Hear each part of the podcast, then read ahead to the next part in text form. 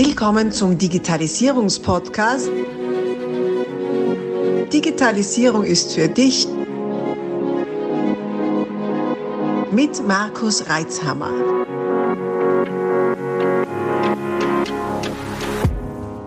Hallo und herzlich willkommen zu einer neuen Ausgabe meines Podcasts. Digitalisierung ist für dich. Schön, dass du dabei bist.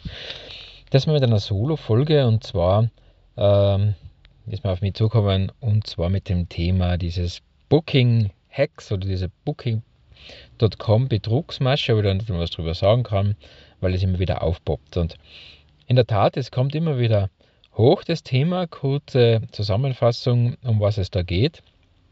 Und zwar, äh, vereinfacht gesagt, werden Menschen, die über Booking.com Buchungen getätigt haben, Nachrichten übermittelt nicht, nicht nur E-Mails, sondern auch Nachrichten, Nachrichten direkt im Booking.com Portal, in der Booking.com App, wo geschrieben wird, ja, die Buchung ist storniert worden oder muss storniert werden, weil die Verifikation der Kreditkarte nicht erfolgreich war.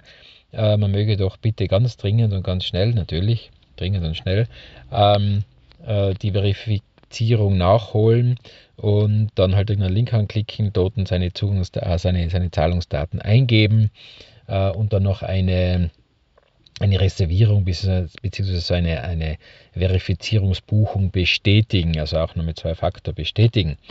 Mit dem Ergebnis, dass das dann eben keine Verifizierungsbuchung ist, sondern eine Abbuchung, äh, Abbuchung von äh, beträchtlichen Beträgen, entweder von der Kreditkarte oder was man halt sonst als Zahlungsmittel da drinnen hinterlegt hat. Nun, jetzt könnte man sagen, das ist ja eigentlich ganz ein normaler Phishing-Angriff oder eigentlich ein ja, äh, einfach ein, eine Betrugsmasche, bleiben wir mal bei dem Begriff. Stimmt, soweit, so gut.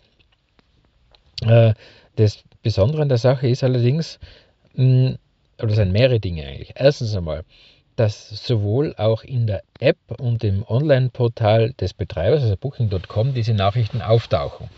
Jetzt entsteht natürlich sofort der erste Impuls, dass man sagt, naja, Moment, da ist ja Booking.com gehackt worden. Sind sie aber nicht, behaupten sie zumindest. Nein, äh, das Thema ist eher, dass die, dass die Angreifer ähm, zwei Maschen haben. Also wenn ich schaue bei auf Online-Sicherheit GV.at gibt es einen Artikel darüber also eine höchst offizielle Plattform, da wird es so beschrieben, dass die Angreifer Fake-Angebote reinstellen. Also Angebote, die fast so schön sind, um wahr zu sein. Also Hotelzimmer, Apartments, was auch immer. Dann darauf warten, dass die fleißig gebucht werden, das dann stornieren und dann eben diese Verifizierung außerhalb der Booking.com-Plattform initialisieren, wobei diese, diese, äh, dieser Fakt, dass diese Verifizierung außerhalb der Plattform stattfindet, ja sehr gut verschleiert wird dadurch, dass die Nachrichten ja über die App bzw. über die Booking.com-Plattform kommen.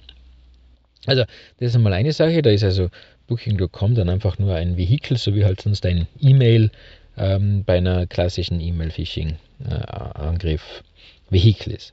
Dann gibt es noch die zweite Variante, die beschrieben worden ist, und zwar, dass bei den Anbietern, bei den tatsächlichen, bei den ehrlichen Anbietern, Hotels, Apartments, was auch immer, dort die Schwachstelle vorherrscht.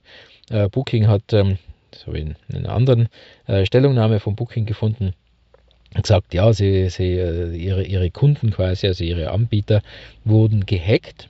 Ich behaupte mal, Hack ist auch da wieder ein großes Wort. Meistens wird es so sein, dass aus irgendeinem Grund äh, oder über irgendeinen Weg äh, die Zugangsdaten zur Booking.com-Plattform entwendet worden sind, also mit Phishing zum Beispiel etc. Also das muss jetzt kein klassischer Hack ins Netzwerk des Hotels sein, kann natürlich auch sein. Also da gibt es ja verschiedene Vektoren. Jedenfalls sind die Angreifer zu den Login-Daten zur Booking.com-Plattform des Anbieters, also Hotelbetreibers, Apartmentbetreibers, Ferienwohnungsvermieters gekommen und tun dann so, als ob sie der werden, logisch, wenn man die Zugangsdaten hat und kommunizieren dann als diese äh, offizielle Einrichtung, die dann auch schon Bewertungen hat und alles fein, äh, mit dem Kunden ist gleich späterem Opfer, leiten den dann eben auch wieder auf die Verifizierungsseite hin. Was ja da so ähm, eben auch noch schwierig ist, dass in diesen E-Mails, die da kommen, ja komplett alle Daten stimmen. Der Buchungszeitraum stimmt, die Buchungsnummer stimmt, der Betrag stimmt und so weiter. Also die wissen ja schon relativ viel, weil sie eben Zugriff auf diese Buchungsdaten haben. Dadurch ähm, gehen einmal schon einige Scheuklappen beim Empfänger runter und dann Und dann natürlich wird das ganz knapp gemacht. Also immer schnell und dringend und jetzt musst handeln, sofort und jetzt. Also immer wenn so ein Zeitdruck aufgebaut wird, bitte seid mal vorsichtig. Wer es eilig hat, geht langsam. Und in dem Fall, äh, wer es sicher sein will, geht da ein bisschen langsam und überlegt mal genau, ob das sein kann. Gibt dann ähm, das ist gar nicht so einfach, wie man das, das umgehen kann, weil auf die Plattform gehen und reinschauen, na, das sieht man selber in der App natürlich. Ähm, was man aber schon machen kann, ist äh, dem Betreiber als solches außerhalb der Booking-Plattform schreiben oder noch besser anrufen und das einmal hinterfragen. Und mit ziemlicher Sicherheit wird sich dann ausstellen, dass der eben nicht die Kreditkarte verifizieren will oder dass die Buchung sogar noch aufrecht ist. Was aber nicht unbedingt so sein muss, ähm, aber auch über Fälle schon Berichte bekommen, wo sogar die Buchung storniert wurde tatsächlich. Klar, weil die Angreifer haben ja Zugang auf die Booking.com-Plattform des Anbieters, des Vermieters und können da entsprechend auch Buchungen wieder stornieren.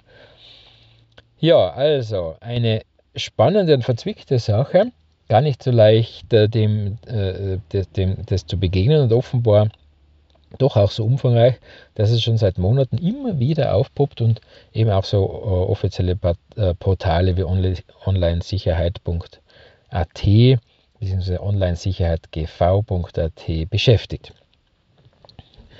Jetzt hat es aus, aus sicherheitsstrategischer Sicht allerdings schon auch noch einen Aspekt, den wir uns anschauen sollten. Weil Jetzt kann man ja mal davon ausgehen, dass eben nicht Booking.com als solches gehackt wurde, sondern die einzelnen, die einzelnen mh, hm, Anbieter Opfer von Identitäts, Identitätsdiebstahl sind, um das mal so zusammenzufassen. Wie kann das gelingen? Beziehungsweise, was, warum, warum finde ich das jetzt einen wichtigen Aspekt? Weil ähm, zum Beispiel das Anwenden einer Zwei-Faktor-Authentifizierung beim Login bei Booking.com würde dem Ganzen die Würze schon wieder nehmen, weil dann ist es schon bedeutend schwieriger, äh, sich Zugang zu diesem Konto zu verschaffen.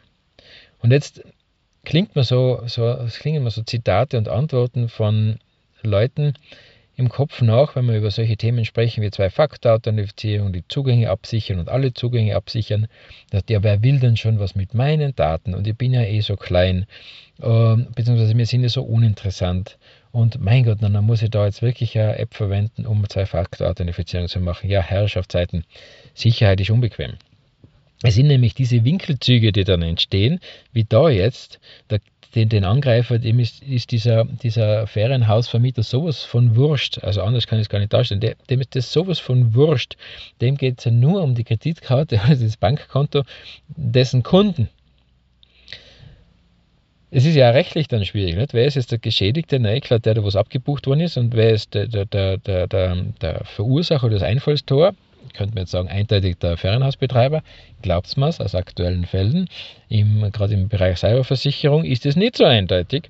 Und dann entstehen dann auf einmal ganz kuriose Rechtsstreitigkeiten, die vor Gericht ausgetragen werden, weil äh, weder die eine Versicherung noch die andere Versicherung zahlen will. Äh, und natürlich, wer gar keine Versicherung hat, äh, will sowieso auch nicht zahlen. Abgesehen davon ist das Porzellan schon zerbrochen und dann reden wir eigentlich nur mehr darum, äh, wie man es wieder flicken kann. Also, ähm, kleine, kleine Bequemlichkeit, große Wirkung. Bequemlichkeit, eben keine Zwei-Faktor-Authentifizierung einzuführen. Hm, möglicherweise, ich bin jetzt kein Booking.com-Anbieter, äh, weiß jetzt nicht, wie, wie die vorgehen, möglicherweise auch ähm, ein zu laxes Umgehen mit diesen Zugangsdaten. Gell? Also falls wer von Booking.com zuhört, könnt ihr mir ja gerne mal kontaktieren, wie ihr das macht. Ob ihr eure äh, Immobilienanbieter auch wirklich nachhaltig darauf hindrängt, Zwei-Faktor-Authentifizierung zu nutzen oder vielleicht auch schon eine Frist gesetzt habt, bis wann die das machen müssen oder umsetzen müssen. Könnte mir jetzt als die konsequenteste Vorgehensweise ähm, vorstellen, dass man da eben die Leute dazu zwingt, diese äh, Zwei-Faktor-Authentifizierung zu nutzen. Ist ja inzwischen auch kein Hexenwerk mehr, also inzwischen sollte jeder behaupte einmal jeder, der irgendwie gewerblich unterwegs ist, mit, mit Zwei-Faktor umgehen können. Aber mag jetzt eine Unterstellung sein, also bitte gerne melden, wenn ihr da andere Meinung habt. Ähm, Im Prinzip zwei, zwei Appelle, die ich an euch habe. Erstens, erstens, wenn ihr von Booking.com oder auch sonstigen Plattformen solche Nachrichten kriegt, wo ihr irgendwas verifizieren sollt, wo es um Zahlungsdaten geht, lieber zweimal schauen, lieber mal anrufen oder auf einem anderen Weg mit dem jeweiligen Anbieter Kontakt aufnehmen und schon verifizieren, ob das stimmt, bevor man da irgendwelchen Links folgt, äh, die dann, wo man dann in der Hektik übersieht, dass das wie in dem Fall halt nicht bookings.com ist, sondern bookings.djibouti.com. Und der zweite Appell ist an alle Leute, schützt eure Portalzugänge, wo es gerade irgendwie geht mit Zwei-Faktor-Authentifizierung. Ich weiß, es ist ein Aufwand.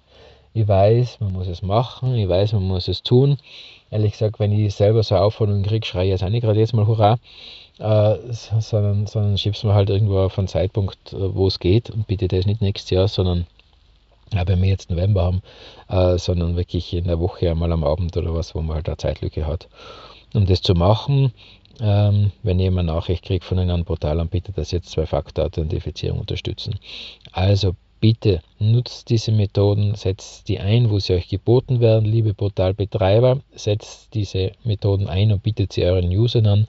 Besser noch, ihr macht sie sie zur Bedingung, vor allem dann, wenn es um schützenswerte Daten geht, vor allem dann, wenn es darum geht, dass man Zahlungsinformationen oder Zahlungsdaten übertragen will. Also Gesundheitsdaten, besondere persönliche Informationen, Finanzdaten, Transaktionsdaten gehören besser geschützt, um solchen Winkelspielen und über Bandespielereien dieser Ganoven, die da lauern, äh, ein Ende zu bereiten.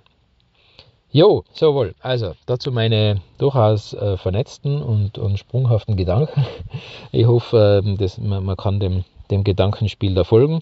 Ich hoffe, den einen oder anderen habe ich erreicht, um so noch mehr zu Cybersicherheit beigetragen zu haben.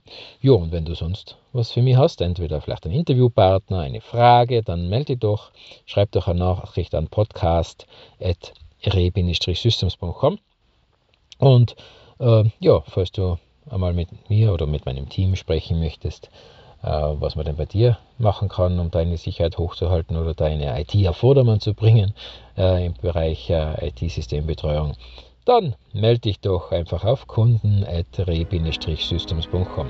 Alles denn, alles Gute, ich wünsche euch eine gute Zeit und bleibt sicher. Abonnier doch gleich unseren Podcast und vergiss nicht, eine 5-Sterne-Bewertung zu hinterlassen. Bis dann, wenn es wieder heißt, Digitalisierung ist für dich mit Markus Reitzhammer.